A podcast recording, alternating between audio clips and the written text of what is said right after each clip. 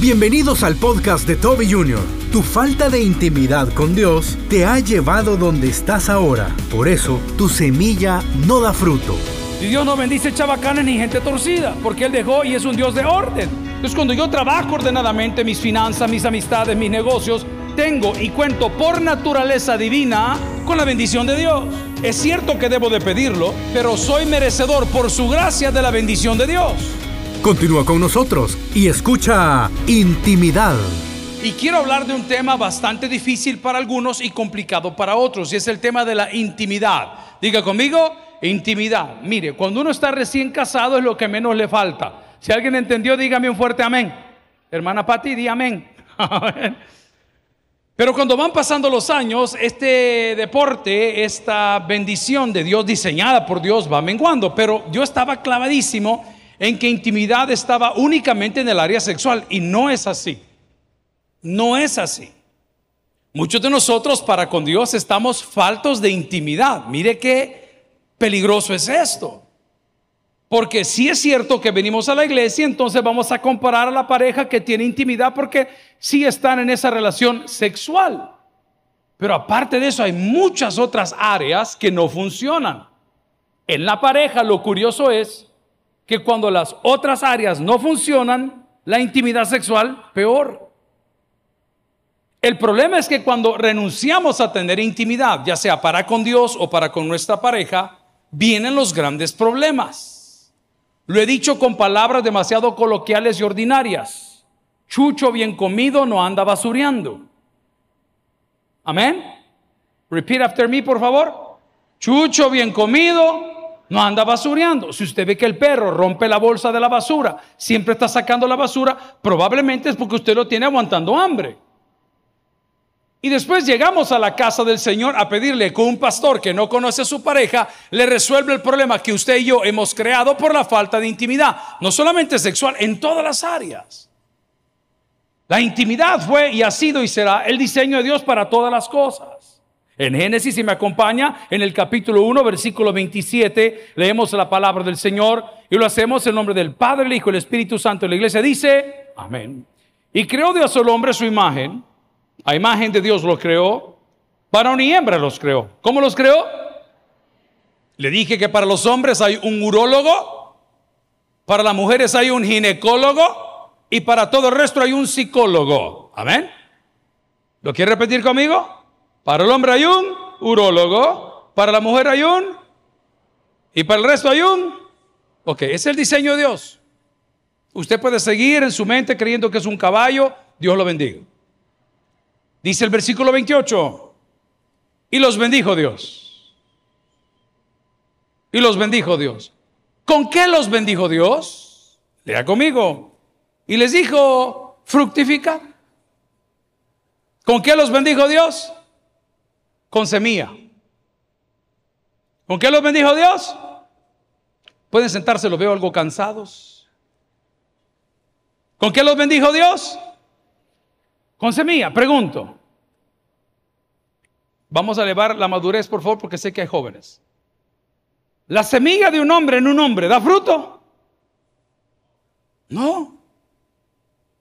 ¿La semilla de una mujer en una mujer da fruto? No. Pero la semilla de un hombre y una mujer sí da fruto. ¿Alguien dice amén? Eso bendijo Dios. Todo lo demás no tiene bendición. Puede tener sabor, puede tener olor, puede tener cualquier tipo de cosa, pero lo que no tiene es la bendición de Dios. Es por eso que muchos de nuestros proyectos fracasan, porque no llevan la bendición de Dios. No porque no la haya pedido, no, porque estamos pidiendo con necedad. Queremos que Dios bendiga una chabacanada. Queremos que Dios bendiga algo torcido. Y Dios no bendice chabacanes ni gente torcida, porque Él dejó y es un Dios de orden. Entonces cuando yo trabajo ordenadamente mis finanzas, mis amistades, mis negocios, tengo y cuento por naturaleza divina con la bendición de Dios. Es cierto que debo de pedirlo, pero soy merecedor por su gracia de la bendición de Dios. Él me dijo, te creía de esta forma, te hice de esta forma, varón y hembra te hice, y te voy a bendecir con algo que se llama semilla. Diga con algo que se llama La pregunta es, ¿dónde la está dejando usted? Ya hemos leído repetidas veces en el Nuevo Testamento que el sembrador salió a sembrar y tiró la semilla y una cayó en buena tierra. Y la, la buena tierra siempre está a los pies de Cristo. Dígalo conmigo, la buena tierra siempre está a los pies de... Yo sé que es difícil ganarse el dinerito justo. Es difícil. Almorzamos con unos amigos ayer y hablamos entre los cuatro varones que estamos sentados en la mesa de qué fácil le va la vida a otros que hacen las cosas mal. Pareciera que van a triunfar toda la vida porque hoy andan buenos carros, porque tienen buenas casas, lo digo con respeto, porque escogen a la mujer que les gusta y salen y hacen lo que quieren y vuelven a la casa, se limpian la boca aquí no pasa nada. Pareciera que van a triunfar. No a la luz de la palabra. No a la luz de la palabra. Porque hay una regla de la siembra y la cosecha que todo lo que el hombre sembrar, eso también segará. Y el que siembra para la carne, sí, la habrá pasado muy bien, pero sus días en la vejez, sin hijos, sin familia, sin mujer, sin respaldo, sin trabajo, serán súper amargos y lo más amargo de todo, sin Dios. No, si a lo largo de la historia han existido muchos Hugh Hefners, para los que no conocen el nombre, es el hombre creador de la mansión y la revista y toda la tradición de Playboy. No, sí, súper bien, pues. Y algunos de nosotros hemos pasado por esas etapas cuando éramos jóvenes o nos ha agarrado de que estamos viejos y creemos que no pasa nada. Yo vivo una vida, mi intimidad la manejo como yo quiero. El problema es que tu falta de intimidad con Dios te ha llevado al lugar donde estás ahora. Y el lugar donde estás ahora, mujer o varón, es que tu semilla no da fruto. ¿Pero y por qué no da fruto? Porque no la estás poniendo en el lugar adecuado. Porque has reventado, has quebrantado las reglas y las normas que Dios creó. La iglesia no puede ser bendecida si no ponemos orden. Imagínense, dejáramos a cada loco hacer sus cosas acá. No, hay un orden. El orden no lo pone el pastor, el orden lo pone el manual de la vida, que es la palabra de Dios. Si usted me dice hoy, no sé cómo ordenar mi vida, le recomendaría que nos acerquemos usted y yo a la palabra de Dios. Le recomendaría que pueda recordar que Dios a usted y a mí nos creó con un propósito. Diga conmigo, Dios nos creó con un... Y no es el propósito de fracasar. El propósito de la creación del hombre, para aquellos que lo hemos olvidado, es que le demos la gloria a Dios. En cualquier aspecto de la vida. En tus finanzas como en tu carrera universitaria en tus logros personales como en tu matrimonio. El propósito de la creación del hombre es que el hombre glorifique a Dios. Por eso el salmista dice, todo lo que respira, alabe al Señor. Ahora bien, ¿qué es lo que ha sucedido? La intimidad ha sido manipulada desde el día uno. Para aquellos que somos casados o fuimos casados o todavía seguimos casados o tenemos deseo de seguir o estar casados, entendemos que la intimidad es un deber. En el matrimonio es un deber. No, no es un privilegio, no es un arma de dos filos. No es una herramienta de manipulación, es un deber. ¿Qué es la intimidad en el matrimonio? Un, la palabra dice, no te puedes negar a tu mujer. El hombre cumpla con la mujer, eso lo dice la Biblia. Es un deber. Por supuesto que podemos entrar en otros temas de que la salud, está bien, hay etapas. La mujer en su periodo, está bien, puede quedarse, está bien. Pero el concepto de intimidad de la Biblia en una pareja es un deber. ¿Pero qué te ha dicho la sociedad? No. Si ese hombre no te merece. Si y, y ahí comienza Satanás a trabajar el diseño original y perfecto de Dios. ¿Y qué sucede cuando nosotros huimos de los preceptos bíblicos? El primer problema que tenemos es que nos equivocamos. Digo conmigo, ¿qué sucede? Nos equivocamos. Y creemos que como no funcionó con este, voy a funcionar con otra. Cuando el problema lo llevamos dentro. Cuenta la historia que los monjes comenzaron a construir grandes castillos y grandes lugares para huir del pecado y se aislaban de la gente y no hablaban con nadie y guardaban silencio y pasaban en su libro, ellos huyendo del pecado, ignorando que el pecado lo llevaban dentro. Porque lo que contamina al hombre no es lo que entra, sino lo que sale de su corazón. La palabra dice porque de tal manera, ¿verdad? Modo es el mundo, pero también dice por cuanto todos pecaron y están destituidos de qué? De la gloria de Dios. Muchos dicen, usted quiere parirme a mí con culpabilidad. Yo no quiero hacer nada, solo estoy para comunicar lo que la Biblia dice. Yo no genero la noticia, comunico la noticia. Y lo que nos tiene como estamos hoy, cansados, decepcionados, desesperados, es la falta de intimidad. Voy a hacer otra afirmación. Cuando hay falta de intimidad, se cometen muchos más errores. Diga conmigo, ¿se cometen cuántos? Muchos más errores. Porque la intimidad, amigo y hermano, podemos comenzar que es emocional. Cuando hablo de intimidad emocional, significa que compartimos sentimientos.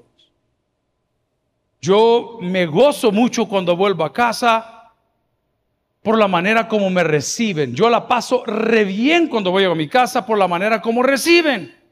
Me siento honrado como me reciben. ¿Saben quién? Mi chucho, mi perro. Ese perro a mí me ama.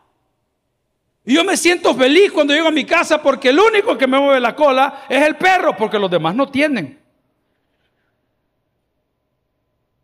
Pero cuando veo las muestras de amor del animalito, que cuando está más sentimental que otros días, voy abriendo la puerta y comienza a tratar de hablar. Yo le entiendo más que a mi suegra, increíble. Ya vamos dos, compadre, vamos bien. El animal, los, perros no maullan, ¿qué hacen los perros? Su marido y nada que ladra, pero bueno, ¿qué hacen los perros? Y se puede imaginar el animal y eso, y la cola, pero la cola cuando se le acerca le golpea y le duele porque le está dando, me siento feliz. Esta tarde estábamos almorzando y mi hijo menor que le mete duro ahí al ejercicio, anda en la pila que he's booking, que está poniéndose grande, que no sé qué. Entonces vengo yo y por molestarlo me puse frente al espejo e hice una tontera, ¿verdad? Así de doble bíceps de frente. Y viene mi hijo y se pone atrás. Tan pronto el muchacho se puso atrás, el perro se le tira. ¿Por qué? Porque hay intimidad. ¿Y qué tipo de intimidad? Emocional. Emocional. Muchos de nosotros queremos llegar solo a recibir la bendición de la noche. Ustedes me entienden. Y el que no entendió, cásese. Pero en todo el día ustedes no aparecen por ningún lado. Simplemente cuando uno llega, ya el petate está tendido y el aután ya está encendido para que los mosquitos no molesten. ¿Y usted cree que son efectos de humo? No, son los mosquitos. Pero usted llega a reclamar lo suyo si no te has comunicado todo el día, si no le has preguntado a esa mujer, a ese hombre, cómo le fue, si no le has preguntado si se tomó el café de la mañana o si tuvo su almuerzo, no estés comunicado. Pero usted quiere reclamar la intimidad, lo mismo pasa con Dios. Tú vienes queriendo hacer una ilustración a la iglesia a tener intimidad con Dios, pero no has hablado con Él todo el día. Tu falta de intimidad emocional para con Dios te hace andar como andas. A ver, ¿se ha sentido mareado últimamente? ¿Se ha sentido que de repente hay un calor en su cuerpo así, señorita? Déjeme decirle, usted está embarazada. Vamos a la palabra, andado cochineando. Pero voy al punto. Cuando usted siente ciertos mareos, mira, quizás no he tomado agua. Hay gente que pasa todo el día diciendo, mire doctor, yo tengo problemas porque fíjese que yo para mis descargas, porque yo usted sabe que tengo intestinos haraganes, lo que pasa es que solo pan come. ¿Vale? Se tiene que hidratar, hombre. Tome agua por el amor de Dios. ¿Alguien está entendiendo lo que estoy predicando hoy? Porque la falta de intimidad con Dios nos tiene donde estamos. La falta de intimidad con nuestra pareja nos tiene o nos tuvo donde estuvimos, ya no estamos. Porque no hay intimidad emocional. Y eso en compartir sentimientos. Quiero que haga un ejercicio en su mente, por favor. No me interesa, como lo dicen a usted en la casa, el cuchi. Qué tremendo. No sé cómo le dicen. Pero un nombre especial suyo. Si yo le pregunto a sus hijos, ¿cómo le dice tu mamá a tu papá? ¿Qué cree que van a contestar los hijos? Ahí viene el viejo hijo de él. ¿Cómo le dicen a tu papá? ¿Tiene usted un nombre especial? ¿Tiene usted esa intimidad? Señora, créame que este sermón le veo por la cara amargada que tiene. Usted me va a entender al terminar el porqué de su cara hoy. Porque sus caprichos no hacen nada.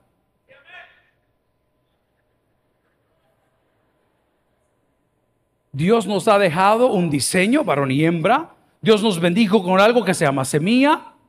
Para saber si lo estoy sembrando bien o mal, vea cómo fructifica. A nosotros los cristianos evangélicos, cómo nos molestan y hablan de, ofrendas y de diezmos, está bien. Yo entiendo porque viene de un ignorante. Y el ignorante hay que saberlo entender. ¿Sí? Usted no puede criticar a un ignorante, déjelo, él ya va a entender más adelante, pero está bien. No hay problema. Yo le hago la pregunta siempre a la comunidad, tanto que nos tira, es un grupito, no es ni el 3, hoy es el 2.3. Que no les ha caído el cassette que esto ya cambió. Yo les pregunto, ¿y qué le hemos quitado? ¿Y cuándo le hemos pedido cinco a usted? ¿Y cuándo han visto aquí que hagamos una maratón para recoger pisto? Cuéntenme, en la pandemia lo hicimos. En 47 años lo hemos hecho. Amigo, a mí mi papá me enseñó que Dios es más que suficiente. Cuando Dios te manda la guerra, Dios te da la herramienta. Le hago la pregunta, ¿cuál es la molestia de los que participan, que son bendecidos? Detenerlo, pues. Detenerlo. Detener las bendiciones de Dios. Ayer en esa mesa les dije esto a Frank, a todos. Hey, amigos, Estamos cuatro. No voy a poner la, mano al fuego por cuatro. ¿De dónde nos trajo el Señor? Hicimos memoria a los otros compañeros con que hacíamos ejercicio. Y le digo, ¿de dónde nos trajo el Señor? ¿Qué éramos y qué somos?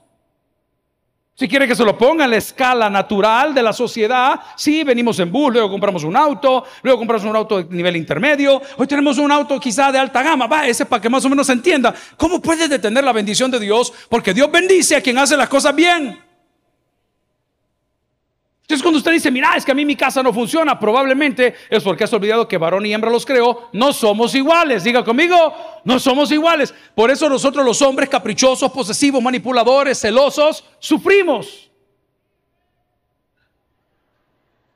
Porque somos soberbios y queremos que la persona con la cual convivimos sea igual a nosotros. No se puede. Somos totalmente diferentes. Yo tengo un problema, debo de confesarlo. Yo creo en el romanticismo, pero no le creo nada. Porque Jesús les dijo también a los románticos que lloran. ¡ah! ¿Qué les dijo? Este pueblo de labios me honra, pero su corazón está lejos de mí. Se lo dijo Jesús de un solo. Yo cuando veo una pareja que se viste igual, yo casi vomito. Yo ese rollo no lo entiendo. Hoy los hipotes tienen derecho, usted sabe que las cosas han cambiado desde las celebraciones, los compromisos, la boda. Está bien, es parte, está bien, está bien. Pero, pero ver un hombre maduro y los dos andan de blusa verde y los dos de tenis blanco, al rato van a poner los dos con cacheteros también caminando ahí. Es que Dios no nos hizo iguales, hermano. El diseño de Dios es bien fuerte, no me voy a meter ahí porque nos van a criticar que somos machistas, que somos X, Y, Z. Ahí está claro cuál es tu rol. Y se nos dice cómo tratar a las compañeras. ¿Y sabe qué dice? Como a vaso más frágil para que vuestras oraciones no tengan estorbo. Como a coherederas de la gracia. Eso dice la palabra. O sea que tus golpes, tus insultos y tus malos tratos y tu falta de patrocinio no cabe ahí. Es por eso que esto encontré los pirurris. Trozo de vividores. ¿Qué vas a traer a la mesa? Si no, mejor no lo hagas. O hagámoslo juntos, pues no hay problema. Crezcamos. Pero la falta de intimidad emocional es notoria en nuestra vida como en nuestra comunión con Dios. Vamos a hablar de cuál es la falta de intimidad emocional. ¿Cuántos gozaron las alabanzas? Buenísimo, yo también. Estaba atendiendo ciertas cosas, vamos aquí, vamos allá, pero yo, estaba pendiente. Y hoy le pedí que dejaran a nuestra predicadora, la iglesia no tiene pastoras. Ahí estaba Casamagua listo, todo el mundo está listo. Le dije, no, déjenla que ella corra el programa. ¿Cuántos creen que lo hace bien? Solo mujeres dijeron. Al regresar, revolución femenina, encabezada por la hermana Patti. Y todos sus apóstoles. de la pinta, la niña y la Santa María. Pero vamos al punto. ¿Cómo se fajan los salmistas? Cómo se fa ensayan, no nos cobran, ellos son voluntarios. Siempre andan viendo quién tiene una cuerda para una guitarra, para un bajo, quién tiene un pergamino para la batería, que falta una, una conexión para un piano. Siempre lo andan haciendo. Y ellos vienen y derraman su corazón delante de Dios. Y en tu falta de conexión emocional te vale un sorbete. No eres capaz de darle gloria a quien te dio la vida. Y después dice, es que yo la verdad que ando deprimido. Por supuesto, si la Biblia dice que el que esté triste que cante alabanzas. Pero no cantas alabanzas. Hoy ya no cobras, hoy facturas. Entonces hay falta de intimidad emocional. Luego puedo decirte que en nuestras relaciones tenemos también la intimidad intelectual. Esa está interesante. ¿Y cuál es la intimidad intelectual? La que comparten ideas. No la tenemos. Usted, no sé, no todo, solo le estoy tratando de compartir un tema de la importancia de la intimidad. Le dije que la intimidad ha sido utilizada como una herramienta para flagelo, para manipulación, para decir te lo mereces o no te lo mereces. Cuando Dios dijo es un mandato. Y en cuanto al Señor te he dicho que la intimidad puede ser emocional y puede ser intelectual. Hay gente que le encantan los cultos románticos. Ay, pastor, apaguen la luz. Yo ya pasé por esa etapa. Y puedo volver, no dije que ya lo pasé. El romanticismo, qué linda estuvo la alabanza. Ese invitado que deberían de traer a Roberto Orellana. Y gloria a Dios, un gran salmista, un gran amigo, un gran pastor, un gran predicador. Pero nosotros no venimos a eso, venimos a aprender de la palabra del Señor. Entonces, una emoción intelectual o una intimidad intelectual es aquella que te comparte ideas, hombre. Yo tengo amigos que tienen un patrón. Uno ya sabe cuando andan cochineando, tienen un patrón. Los regalos son los mismos, los detalles son los mismos, los lugares son los mismos, la terapia es la misma. Y dice, hijo lindo, sé original. ¿Cuántas mujeres hay en la casa del Señor? Debo de entender que a las mujeres les agradan las flores. ¿Dicen amén a eso? ¿Por qué no hacemos la pregunta con honestidad? ¿A cuántas mujeres les agradan las flores? Levánteme la mano, por favor. Amén. Le cambio las flores por billetes de 20. Hasta la ola. Sea original, hermano. Sea original hasta en su manera de regalar. Estoy hablando del intercambio de ideas, es la intimidad intelectual. Compartimos ideas, escucha la palabra, se edifica.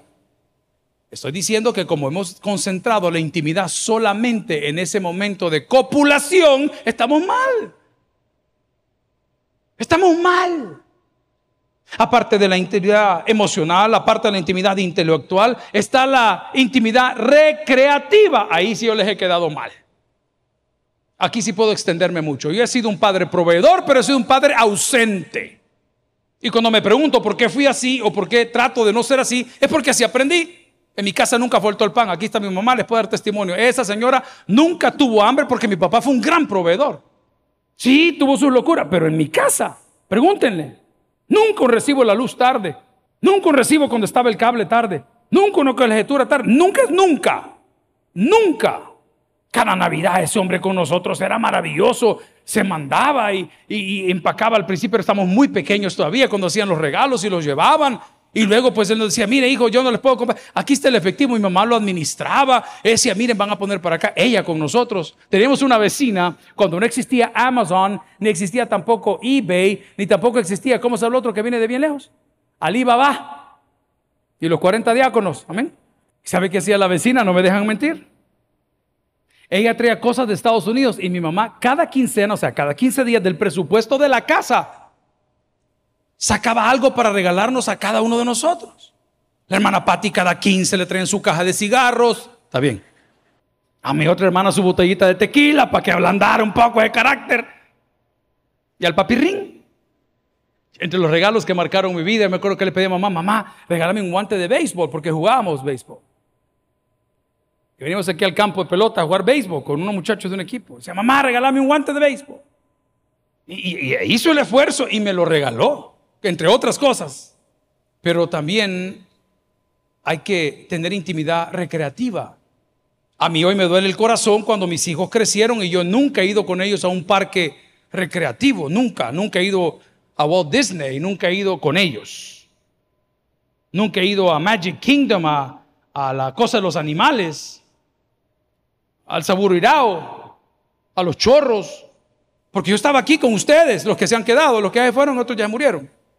Pero fui un padre ausente, porque no entendía cuál yo, ¿qué no hubiese dado que alguien me explicara cómo tengo que ser tata en la vida? Pero la iglesia en los 90 estaba llena de personas queriendo prosperar. Que Dios me dé carro, que Dios me dé casa, que Dios me dé viaje, que Dios me dé visa. Eso es todo lo que la gente quiere. No quieren a Dios. Quieren los beneficios de Dios, como muchas mujeres y como muchos hombres también. Estás con tu pareja por lo que te da, no por lo que sientes. Porque si sintieras algo serías más que promesas, serías hechos. Pero tienes un trozo de patrocinador que te vas a andar moviendo. Igual es Dios. Quiero hablar de la intimidad recreativa en la iglesia. Por muchos años nuestro pastor general, que fue el fundador y la visión fue entregada a él, nosotros solo llevamos un legado, ¿sí? 15 de septiembre hay vigilia en la iglesia. Día del trabajo, hay una maratón que se corría desde San Salvador, la salida de Santa Tecla, hasta el primer peaje de Santa Ana. ¿Cuántos se recuerdan que en Santa Ana hubo un peaje en la carretera? ¿Se recuerdan? Ah, es el, el día del trabajo, toda la iglesia va para el Cerro Verde. Le dije que hay intimidad recreativa. Le hago una pregunta. Si nosotros, voy a hablar por mí, si el burro que está hablando hoy dice, hermanos, el 15 de septiembre vamos a tener una vigilia todo el día, ¿cuántos creen que vendrían? Porque en nuestra mente, Dios no está en nuestros planes de vacaciones. Pero nos llamamos cristianos y queremos que las cosas funcionen. Nos divertimos como el mundo, hablamos como el mundo, pensamos como oramos por las cosas del mundo. Cuando dice la palabra que las cosas del mundo van a pasar, Estoy llegando a una edad donde tengo que comenzar a cuidar más mi salud. Pero creo que antes de orar por mi salud, debo de orar para que la presencia de Dios me acompañe en cada una de las etapas. No importa que esté en el hospital. Ay, Señor, no me dejes solo. Porque la intimidad no solamente es emocional e intelectual, sino recreativa. A ver, y le decía a mis compañeros, este lunes venimos de New York en la mañana, seis y media de la mañana, le vuelvo a salir a las tres y veinte de la mañana. ¿Cuántos años tiene tu hijo? Le digo. Seis me dijo. Le dije a mi asistente, ¿cuántos años tiene tu hija mayor? Ocho. Le dije a Casamalhuapa, ¿cuántos años tiene tu hijo? Doce me dijo. Le pasé una pregunta a los tres. Habíamos 20 personas en la reunión. ¿Es la iglesia una alternativa para la recreación emocional de tus hijos hoy? No, me dijo. Exacto. Por eso la intimidad, la semilla, no funciona. Y en tu casa moraré por largos días. ¿Qué pasó con eso? ¿Qué pasó con aquello que decía, mejor es un día en tus atrios que mil fuera de ellos? ¿Qué pasó con eso? ¿Qué parte los cristianos? Ah, usted quiere activismo. Pues si lo quiere llamar así, te tendría que decir que sí. Porque la intimidad no solamente venir a pedir para recibir, la intimidad también es emocional, que significa compartir mis sentimientos. Oh, cuánto amo yo tu ley, dice el salmista.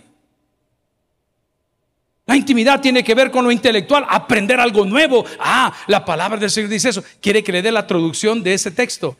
Preciosa, Enduring Word es el comentario. Me encantó, me voló la cabeza. ¿Sabe qué quiere decir cuánto amo yo tu ley? Señor, cuánto te agradezco por haberme dejado las instrucciones de cómo ser tu hijo y una mejor persona. ¿Cuánto amo yo tu ley? Pero tenemos las instrucciones ahí y pareciera que no están. Y le andamos preguntando al pendenciero del pastor, ¿y usted qué opina? ¿Y usted qué opina? Y al otro, ¿y usted qué opina? Nadie ni nada estará nunca, ni ha estado nunca, por encima de la voluntad de Dios. Y la voluntad de Dios se revela en su palabra. Ese es el verbo hecho carne, que era Cristo. En el principio era el verbo, y el verbo era con Dios, y el verbo era Dios. Gloria a Dios es para Él, pero le quiero dejar claro que esta intimidad no solamente es emocional intelectual, también es recreativa. ¿Se divierte con los hermanos de la iglesia? Ahí se la dejo, hermano. Usted, porque estamos pensando, esto lo escribí pensando, Señor, ¿por qué no está funcionando mi semilla? ¿Qué estoy haciendo mal? No, si yo creo que tengo mis momentos de intimidad, cuando yo no me presento antes de esto, estoy en esa oficina, no voy a decir doblando rodillas porque suena muy cursi, pero es la verdad diciendo, Señor, háblame, háblame. Yo necesito que me hables. Yo he preparado lo mío. Y lo preparo de una forma, lo preparo de otra forma, lo subrayo en el texto. Nada de lo que está escrito supera lo que el Espíritu Santo pone en tu corazón. Entonces, ¿qué es eso? Intimidad. La intimidad no solamente es emocional, intelectual, recreativa. Ojo, la intimidad es social. Diga conmigo, la intimidad es... se la voy a dejar de un solo. No os unáis en yugo desigual con los incrédulos. Aplica en toditos los niveles. No me piense en matrimonio. Piensa en negocios. Le hago una pregunta. Estamos haciendo con el ingeniero un par de llamadas ahí que vamos a mover aquí y para allá y, aparece un joven de la iglesia. Con inversión muy seria. Digo, mire, usted es el dueño, usted me dice, papá, yo solo le pago el contacto.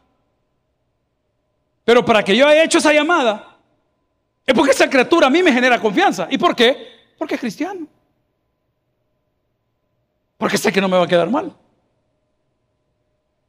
Allá anda usted taloneando a un montón de gente que no le abre ni la puerta, no le contesta ni un teléfono. ¿Por qué? Porque usted no ha aplicado la intimidad social, que es el hecho de compartir amigos. Cuénteme, ¿de dónde son sus amigos?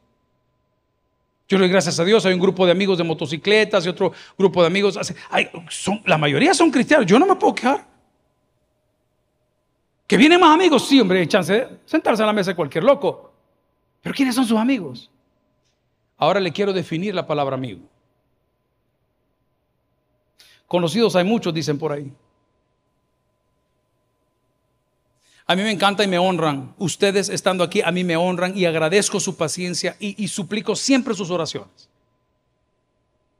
Amigo. Amigo es el que te lleva a su casa y te sienta en su casa. Ese es tu amigo. Los demás son tus conocidos. Yo tengo gente que tiene 30 años aquí, no sé ni dónde viven. Nunca me he sentado a su mesa. Sin embargo, ellos a mi mesa se han sentado siempre. Esos son amigos. Ahora te pregunto, ¿quiénes son tus amigos? ¿Cómo te esmeras en llevar al fulano de tal a tu casa? ¿Cómo te esmeras en buscar que llegue don fulano a tu casa? Papá, toda esa gente en tus peores agüites nunca van a estar. Tené por seguro que Dios te ha respaldado y estará contigo siempre. Dice la palabra, nunca te dejaré ni te desampararé. Es más, el concepto de amigo de Jesús es mucho más alto. ¿Y sabes qué dice? Amigo es el que pone su vida por el otro. Te lo voy a decir de esta forma. Aunque te duela, tenés que ser buena persona. Ese es un amigo. Cuando mi papá murió, entre sus amigos, dejó grandes tesoros y yo he sido bendecido. Bien bendecido. Un día una familia de la iglesia me invitó a comer a su casa.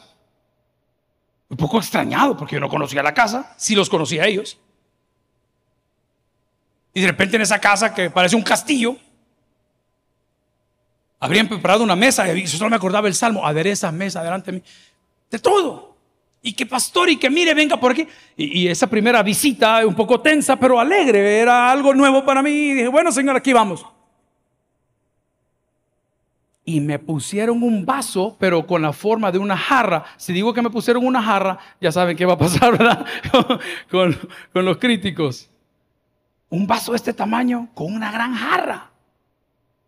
Y adentro de ese vaso había fresco o refresco de ensalada. Voy a preguntar el día de hoy si existe alguna persona natural y divina que le gusta, al igual que su servidor, el refresco de ensalada. Ok, cuando era chiquito yo no podía, mamacito aquí. A mí, si me vuela semilla, me va a crecer una mata aquí adentro. Estúpido. Pero voy al punto.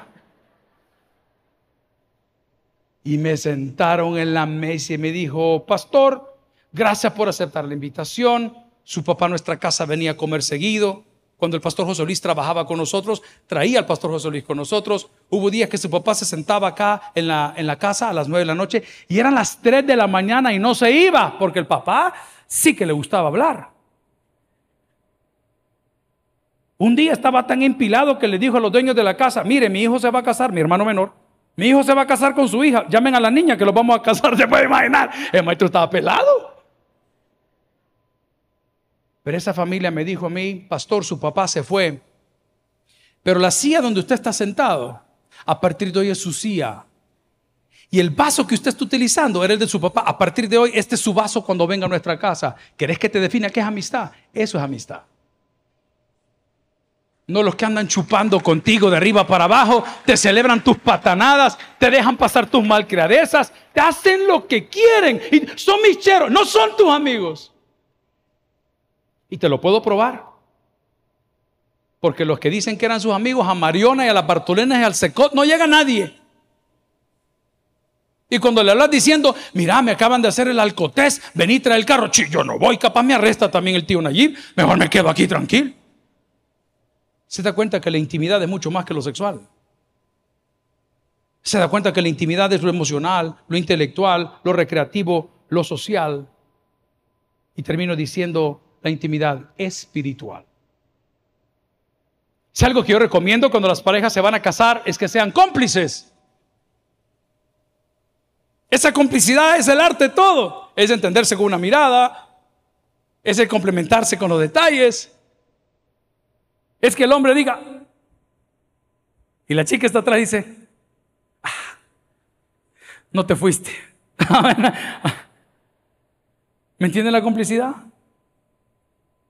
Pero cuando tu casa todo lo que hace es una crítica y nada lo que hace es suficiente y siempre hay un reclamo ahí te falta algo de intimidad. No hay intimidad espiritual. Cuando vienes a la iglesia y sacas toda la lista de cosas que tienes en mente, que no te gusta esto, que no te gusta lo otro, que tienes dolor de riñón, que tienes dolor de cabeza, eso no es intimidad, hermano, eso es interés. Te voy a contar algo que le dije a mis hijos este mediodía. Qué bárbaro, Salomón. Y Pastor Abraham, un abrazo hasta New York. Qué bárbaro Salomón. Salomón tuvo un reino de paz. Voy a dar un número. 26 mil sacrificios ofreció al Señor. Give or take. Puede que me haya equivocado. 26 mil sacrificios. Te hago una pregunta. ¿Cuánto se tarda uno en destazar una vaca? 26 mil sacrificios ofreció a Dios. Ese muchacho detuvo el cielo. Y Dios se detuvo y dijo, ¿y este qué está haciendo? Ah, te está ofreciendo porque ahí se canta la ofrenda, la ofrenda del Señor. Si tú das un centavo, el Señor te da dos. Nunca le pidió nada. Lo hizo porque lo amaba. Eso no le quitó el ordenamiento de su casa. Porque uno de sus hermanos le dijo, hey, la mujer que tenía mi papá, la que le calentaba los pies de viejito, ahí está sola, ¿por qué no me la pasás? ¿Sabe qué le dijo? A su mamá, anda a decirle a mi hermano que hoy en la tarde le corto la cabeza. Y así fue, papá. Pongan mucha atención a la segunda parte. Y tenía un general de muchas batallas con él, siempre. Pero cometió un error el general, le tocó a sus hijos. Eso no se le perdona a nadie. Métete con lo mío, a ver lo que te digo. Le tocó a sus hijos. ¿Y sabes qué hizo el cobarde después de haber herido a su hijo? Se fue a colgar de los cuernos del altar dentro del templo, donde se ofrecían sacrificios, como diciendo, ay, aquí, aquí. Ahí mismo lo fue a traer. Salomón amaba a Dios. Y cuando el cielo se detuvo y Dios le preguntó al hombre más sabio que conocemos hoy, que cometió miles de errores porque perfecto solo Dios, ¿Qué querés, Salomón? Le dijo, escuche. No me des riqueza para que no te olvide. No me des pobreza para que no te niegue. Manténme del pan necesario. Wow. Esa es intimidad. Intimidad es ver a las esposas de los privados de libertad llevando los paquetes a los penales. Esa es intimidad no con la zorrita que se andaba revolcando.